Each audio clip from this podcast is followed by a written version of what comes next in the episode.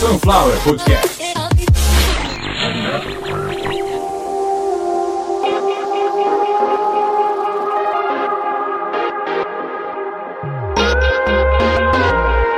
Começando mais uma edição de Caviar uma Ova, que é um oferecimento de Sunflower Podcast, uma usina de podcasts.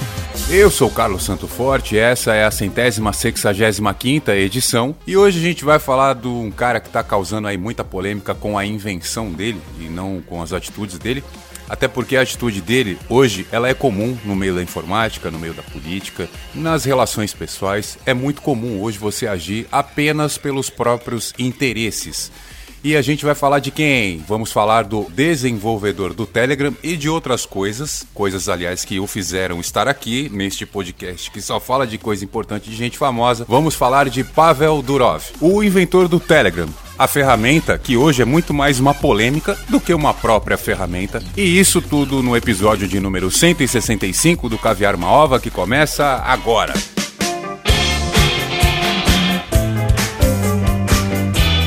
Devido à polêmica causada recentemente com a, o bloqueio do Telegram no Brasil e a proximidade aí com a campanha eleitoral à presidência, eu acho que fica muito oportuno, já que o assunto são oportunistas, usar este episódio para falar quem é o Pavel Durov, o porquê que o Telegram se tornou o mensageiro da polêmica, o porquê ele foi escolhido para abrigar esse povo que vive de polêmica e outras curiosidades como número de usuários, número de usuários online de maneira ininterrupta, uh, os países que tentam bloquear o Telegram, por que não dá para bloquear o Telegram e outras várias coisas que só no Caviar uma Ova você vai ter oportunidade de saber. Então, começando agora a centésima, sexagésima quinta edição.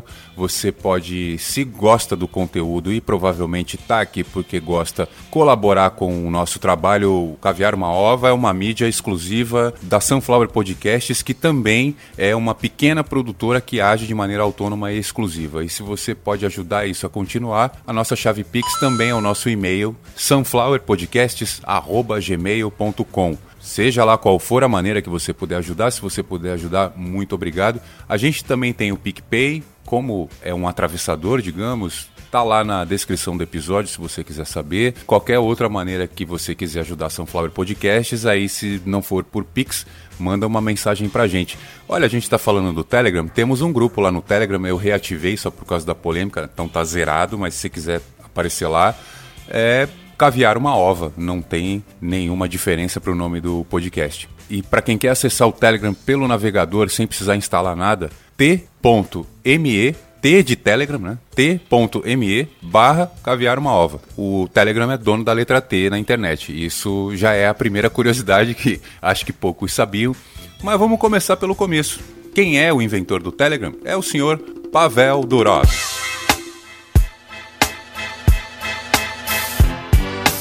Nascido no dia 10 de outubro de 1984 em São Petersburgo, na Rússia, foi para a Itália muito cedo com a família, mas voltou ainda na infância e estudou no Instituto Politécnico de São Petersburgo, tendo se destacado já muito cedo aos 22 anos. Em 2006 ele criou uma rede social chamada V-Contact, ou só VK. E ele ficou conhecido como o Mark Zuckerberg da Rússia devido à similaridade que a sua rede, a rede VK, possuía. Aliás, possui. É o site de maior tráfego na Rússia até hoje. Hoje não pertence mais a ele e nem ao seu irmão Nikolai Durov.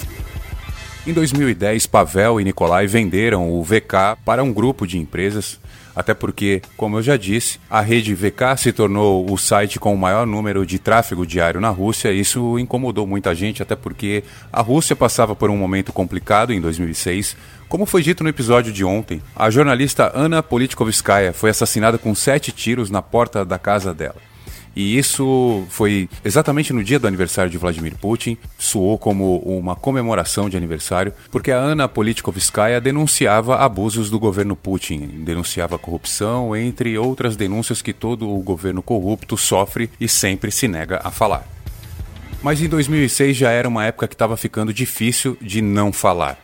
Em 2006, fazia pouco tempo que tinha acabado a guerra da Chechênia. O Vladimir Putin foi eleito em 99 e, em 99, ele, a primeira coisa que ele fez foi começar uma guerra. E isso fez com que a imprensa se voltasse para a cobertura dessa guerra e o desenvolvimento da internet dentro da Rússia começasse, que surpresa, né? Com guerra. Então, porque nessa época a internet estava começando a se desenvolver. Por mais avançado que os russos sejam em informática, a internet não existia praticamente em lugar nenhum. Existia de modo discado e com uma velocidade baixíssima que não permitia fazer praticamente nada, porque nada existia ainda para ser feito. Porém, as redes sociais em 2006 já eram uma realidade. A gente tinha o MySpaces, o MSN Spaces, que era tudo da Microsoft mas o senhor Pavel Durov desenvolveu uma rede chamada VK, que começou a fazer muito sucesso, exatamente pelo momento em que a Rússia vivia se tornou o site mais acessado da Rússia, gerando uma grande divisão de opiniões e, como eu disse, conflito entre imprensa, entre população, entre outros meios de comunicação. E em 2010 o VK foi negociado. A pressão e o medo de Pavel Durov e o irmão Nikolai Durov, que também é desenvolvedor e também é sócio da, do Telegram. Nikolai é o sócio minoritário. Basicamente, os dois fazem a mesma coisa. Como o Pavel é o idealizador, ele é o sócio majoritário. E o que aconteceu foi que para que ele e o irmão pudessem continuar os seus negócios, além de sair da Rússia, eles criaram um método de trocar mensagens 100% seguro. O grande segredo, o grande sucesso do Telegram na questão da criptografia é que ele praticamente copiou, não sabemos como, mas ele teve acesso e copiou a criptografia da Apple. Então o que acontece dentro de um iPhone acontece dentro do Telegram. É com certeza absoluta, alguns segredos de Pavel Durov vão morrer com ele. A gente sabe que nada nem ninguém podem fazer essa criptografia se desmanchar. Digamos que um ser humano que vai viver 100 anos, ele não tem tempo hábil para executar as tentativas que vão proporcionar a quebra desse código, então não tem como e falar em tempo de vida, essa foto que eu coloquei na capa, eu fiz de propósito, é óbvio, eu sei o que eu tô fazendo aqui. O cara tinha 21 anos, vocês estão vendo aí na foto. A foto que ele parece um idoso, onde ele tá calvo e tá bem fudido de aparência, ele tinha 22 anos, foi quando ele criou o VK. E essa foto sem camisa aí que eu usei na capa, ele tá parecendo um prostituto de boy band, parece um New Kid on the Block, com quase 40 anos. E isso quer dizer o quê? Que alguma coisa melhorou na vida do cara. E que a gente tem informação aqui, o que melhorou foi que ele saiu da Rússia, e isso já deve ser bom para todo mundo. Quando eu digo que é bom ele ter saído da Rússia é que sair da Rússia faz muito bem. E o Pavel Durov também largou um pouco a parte de programação e partiu mais para a parte de publicidade, para a parte de relações humanas e relações exteriores dentro do seu império digital. E como eu disse, Pavel Durov e o seu irmão Nikolai Durov desenvolveram um aplicativo de mensagens onde ele poderia conversar com o próprio irmão, independente de qual conexão estivesse estabelecida e em qual lugar do mundo estivessem, que ninguém poderia detectar, interceptar ou, no caso, descriptar. Tanto o tráfego quanto a codificação de tudo que acontece dentro do Telegram é muito específica e segura. A gente não tem como negar isso mas a maneira com que isso é guardado, a maneira com que isso é gerenciado, a governança desses dados é desconhecida e não existe uma determinada transparência que é de bom costume que a gente tenha. E devido a essa falta de transparência, aparentemente por uma questão de autopreservação, em 2012 Pavel e Nikolai sentiram sua segurança ameaçada por perseguição política e deixaram a Rússia. Lembrando que do período de 2006, que foi o início do VK, até a sua negociação em 2010, muitas coisas aconteceram na Rússia e no planeta na questão geopolítica. Muitos escândalos. Praticamente tudo isso foi noticiado, foi acompanhado em tempo real pela rede social que eles criaram. Esse foi o passaporte dos dois para fora da Rússia e isso fez com que o Telegram, que era particular, que era só de Pavel e Nikolai, passou de particular para domínio público e o mundo inteiro passou a usar o Telegram como o segundo maior mensageiro do mundo, o primeiro WhatsApp. Lembrando que em alguns lugares nem WhatsApp, nem Telegram, nem VK, nem nada, como por exemplo na China. Irã, Coreia do Norte, mas enfim, o porquê que em alguns países a gente consegue o bloqueio do Telegram e por que que em outros países não é possível bloquear o Telegram. Geralmente o Telegram ele é bloqueado em países pequenos. Conseguem bloquear o Telegram em países pequenos devido a você ter a condição de criar um próprio ecossistema de internet. Você cria a sua própria internet ali e o que vem de fora não chega. Como eu disse, você faz isso num país pequeno porque num país pequeno você consegue derrubar, você vai ceifar toda a comunicação naquele país e vai reestabelecer, vai reestruturar ela de maneira controlada. O nome disso é, é ditadura. E por que que em países grandes a gente não consegue? Devido ao tráfego de internet também ser muito grande, você acaba bloqueando o tráfego para outros serviços. E para que isso não aconteça nem de brincadeira, não existe nem a simulação do bloqueio. Lembrando que o Telegram ele é muito popular nas antigas repúblicas. Bielorrússia, Cazaquistão, Quirguistão, Ucrânia. O porquê que as antigas repúblicas que constituíam o bloco soviético têm o Telegram como o principal mensageiro? Por essa dificuldade de bloqueio e mesmo na eventualidade dele ser bloqueado, a gente tem aí as famosas VPNs que vocês erroneamente conheceram quando bloquearam o WhatsApp e a gente saiu fazendo bobagem. Aquilo é como transar com um mendigo sem camisinha. Ah, um outro episódio a gente pode falar disso. Não que eu entenda do assunto, mas agora o Brasil inteiro entende. Eu não quero falar disso. Mas o que importa é que nas antigas repúblicas o que se passa dentro da política, em algumas dessas repúblicas, são coisas inacreditáveis, e aí a gente pode dar um exemplo como o da Bielorrússia. Tem um governo autocrata de um ditador chamado Alexander Lukashenko, um parasita que está lá desde 1994 e as coisas que se passam na Bielorrússia, como por exemplo no começo da pandemia, ele veio a público na condição de líder de nação dizer que o povo da Bielorrússia tinha que dirigir trator, beber vodka e ir para sauna, que isso fazia com que o vírus morresse. O que ele aconselhava era ouvir hip hop no trator. E isso que eu tô falando não é piada. A piada eu já fiz quando fui falar o negócio do mendigo.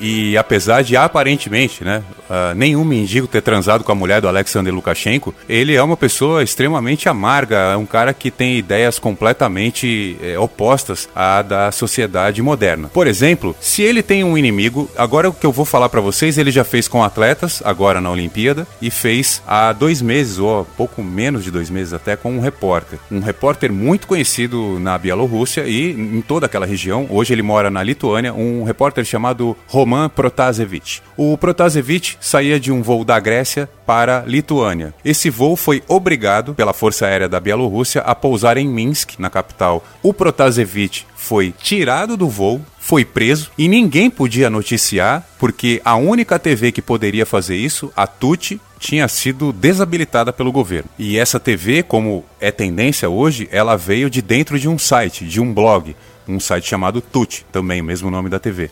Eu vou deixar na descrição do episódio para vocês terem uma ideia do que eu estou falando. Vou colocar o link. Ou seja, ninguém teria noticiado a prisão. É, isso foi um ato de terrorismo. Isso é considerado, isso em um tribunal internacional é considerado um ato de terrorismo. Você sequestrar um avião, colocar ele em solo do seu país para tirar uma pessoa do seu interesse, que não é um criminoso, essa perseguição pessoal, ela passou dos limites, ela passa a ser um ato de terrorismo. E o que acontece é que se não fosse o Telegram, essa notícia não chegaria para ninguém. Absolutamente para ninguém. Eu vou citar um exemplo aqui do que acontece quando existe esse bloqueio, quando não existe nenhuma maneira de noticiar. A gente até outro dia, e eu tô falando até outro dia, 2019, a gente estava discutindo se na Coreia do Norte é verdade que todo mundo tem o cabelo igual ao do Kim Jong-un, o ditador ou se o governo subsidiava esses cortes de cabelo, ou se era obrigado, ou se as pessoas gostavam, ou se sequer era verdade que todo mundo tinha aquele corte de cabelo. A gente chegou a ter youtuber e repórter brasileiro indo para lá para falar: não, não tem nada disso.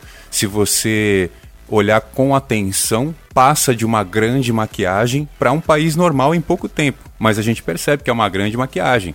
Existe um grande esquema para que você não perceba o nível de profundidade ditatorial que se vive na Coreia do Norte. Mas estamos falando de um país que nesse momento não está em guerra com ninguém. Parece que quer todos os dias, mas não está em guerra com ninguém. E não que a Coreia do Norte seja uma nação pacífica ou que não tenha nenhuma pretensão nociva. A questão toda é que os cenários em que esse controle todo de informação acontece são diferentes. Por isso que eu citei a Bielorrússia e um exemplo completamente diferente que não deixa de ser censura, não deixa de estar tá errado, mas é uma situação completamente diferente. E aqui no Brasil a gente tem a nossa.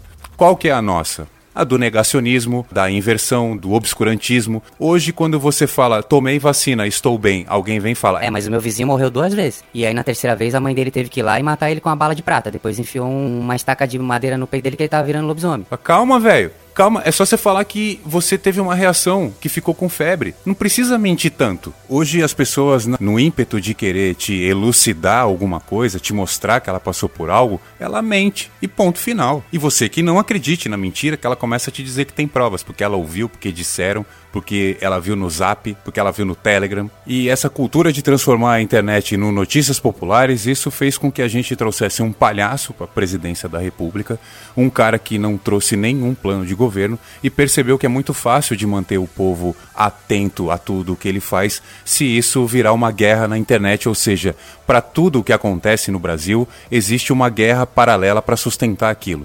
Quando eu falo tudo o que acontece na questão política. Então vocês viram o que aconteceu na questão do Danilo Gentili. Foram bater no rapaz sem nenhum motivo. Ele não fez absolutamente nada dessa vez. E o que aconteceu?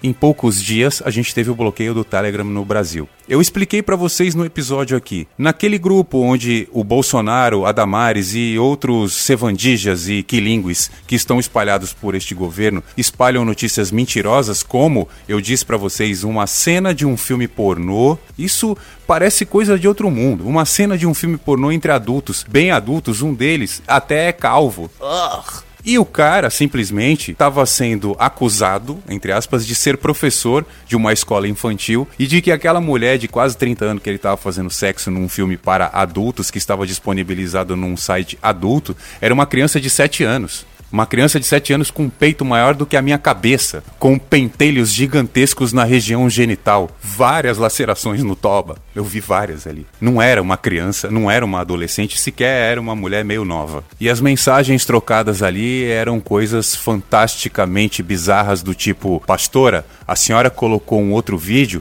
porque o da criança a senhora não vai colocar. Só a senhora que viu, não é isso? Só a senhora que pode ver, né? Outros comentários do tipo. Comentários não, porque ali não é para comentário, ali é, é, mensagem mesmo. Outras mensagens do tipo: se a pastora tá falando, a gente tem que acreditar. Nesse mesmo grupo, o Bolsonaro publica que tem um documento que prova que 26 pessoas contraíram o HIV após terem recebido uma dose da AstraZeneca, ou seja, quem se vacinava contra a Covid pegava AIDS, ele tinha uma prova que 26 pessoas no Reino Unido tinham passado por isso e o governo britânico o concedeu este estudo para que ele mostrasse aqui para gente. A live em que ele falou isso foi derrubada, ele passou essa informação para o Telegram e isso aconteceu no mesmo dia do negócio do Danilo Gentili. No mesmo dia, coisas que já estavam rolando a respeito do Telegram, como por exemplo a negativa de Pavel Durov de falar com o governo, ela foi cobrada de uma maneira mais veemente e impondo o bloqueio. O bloqueio veio, todas as reivindicações propostas e impostas pelo Supremo foram atendidas e o Telegram voltou a funcionar. E assim que o Telegram volta a funcionar, a gente percebe modificações lá no grupo do Capitão Sacripanta. Vários posts sumiram. Outros simplesmente mudaram de grupo, você não acha mais ele ali. E outras publicações que nem eram dele, como aquela da Damares, que eu já falei em dois episódios, também foi retirado. E isso já de cara já surtiu uma reação muito grande, porque muita gente foi reagir a isso sem saber sequer do que se tratava, até porque o tema era um só: olha, estamos sendo censurados. Lembrando que esse povo confunde liberdade de expressão com ofensa, calúnia, difamação, injúria, falsa comunicação de crime. Nada disso é liberdade de expressão. Liberdade de expressão é eu falar assim: olha, não quero que filho meu tenha educação sexual no colégio. Por quê? Porque eu não quero, não acho que seja bom. Mas é a minha opinião, é a minha liberdade de expressão. Eu tô dando um exemplo, tá? Eu não acho nada disso. Outra coisa é eu chegar e falar o seguinte: Não quero que filho meu tenha educação sexual no colégio. Não vai ter educação sexual no colégio, porque depois amanhã a minha filha vai estar tá fazendo sopa com absorvente usado da amiga e a amiga vai estar tá fazendo lavagem intestinal com açúcar demerara para ficar com cu doce e nunca mais vão querer parar de fazer isso, porque educação sexual é isso que aprende no colégio entender onde acaba a nossa opinião, que faz parte da nossa liberdade de expressão, e começa a questão de espalhar mentira, notícia falsa, tentar confundir as pessoas, ou então simplesmente fazer as pessoas rirem, né? Porque isso basicamente foi uma piada. Essa militância da direita de insistir que tem o direito de ir pra internet para contar mentira o tempo inteiro. E qual que é a desculpa deles? É, é assim, Quem acreditar, acreditou. Eu só quero contar mentira e que ninguém me incomode aqui. Eu quero falar que vacina mata, professores de esquerda eh, são pedófilos. É só isso que eu quero. Eu não quero que ninguém venha me interromper, não. Fala, mas peraí, tem um negócio aqui no Código Penal que diz que não pode fazer isso. É crime. Fala, não, mas eu não, eu sou do governo, para mim não é crime. Ó, eu sou do governo, eu sou evangélico, eu sou militar, eu vejo a Record, eu uso camisa da seleção brasileira, eu tenho uma bermuda camuflada. Por que, que alguém duvidaria de mim? Por que, que eu preciso de um canal de comunicação para que saibam que eu tô falando a verdade? Qualquer coisa que eu falar é a verdade. Então eu vou publicar aqui no Telegram. Eu não vou ter um podcast, eu não vou ter um canal no YouTube porque vão me derrubar. Eu vou colocar aqui no Telegram por quê? Porque ninguém consegue derrubar o Telegram. O Telegram ele simplesmente tá lá aberto, você se comunica com quem você quiser, falando o que você quiser, para onde você quiser. E assim a gente não vai ser derrubado nunca. Era assim até anteontem. Agora não.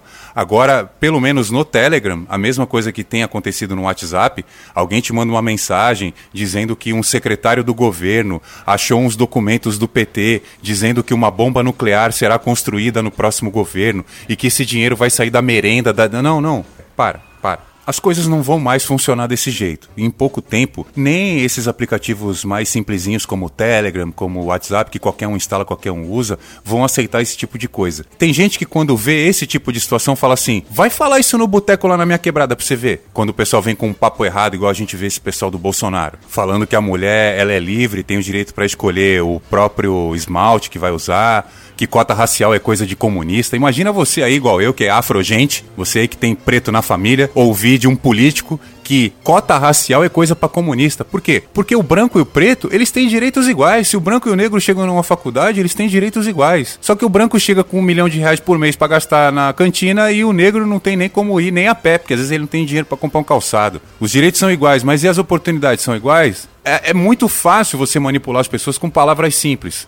Por exemplo, devido a esse mega aumento que teve nos combustíveis, para fechar até o episódio com coerência dentro do assunto do Telegram, em março de 2022 a gente teve um aumento de 20% no valor do combustível. E isso fez com que várias notícias em volta disso aparecessem. E no Telegram, por exemplo, lá no grupo do Bolsonaro apareceu a seguinte notícia: que devido a uma manobra política, uma alteração de impostos numa alíquota qualquer, que em março ou seja, daqui a um ano, o valor dos combustíveis iria recuar entre 32% e 35%, podendo chegar a 37%, dependendo do que acontecesse na eleição. Já colocou até a palavra-chave ali, ou seja, gente, se o Bolsonaro for reeleito, a gasolina cai 37%. Vocês entenderam como é que funcio estava funcionando o Telegram?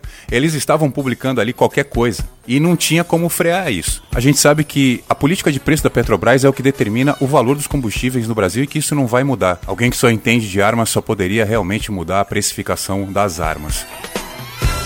E por falar em arma, saiba que se for muito bem utilizado, o Telegram na mão do povo é uma arma muito eficiente contra as fake news, ao contrário do que ele vinha sendo usado até poucos dias atrás, uma máquina de produzir mentiras que não tinha nenhum botãozinho para você tirar aquela publicação em algumas alguns canais, perdão, você não tem nem como interagir com a publicação. Ela chega, você não comenta, você não fala, você simplesmente não interage ali. Isso vai acabar também. Lembrando que é denunciando, é sugerindo ao desenvolvedor correções, é assim que a gente consegue consertar a internet também. E para você que ouviu o Caviar Malva até agora, muito obrigado. Mais uma vez, eu acho que não custa nada de eu lembrar para vocês que essa é uma mídia independente, onde eu dependo de vocês para poder continuar. Então, se você gosta do meu conteúdo, se você tem sugestões, se você quer que eu evolua, se você quer que eu me perpetue por aqui, vai lá no Spotify, tem um campinho lá para você dar estrelinhas, me dê cinco estrelas, segue o canal, se inscreve para receber notificação. Assim, toda hora que sair um podcast novo, você viu ali a notificação, é só colocar o fone de ouvido e apertar play. E até o próximo episódio.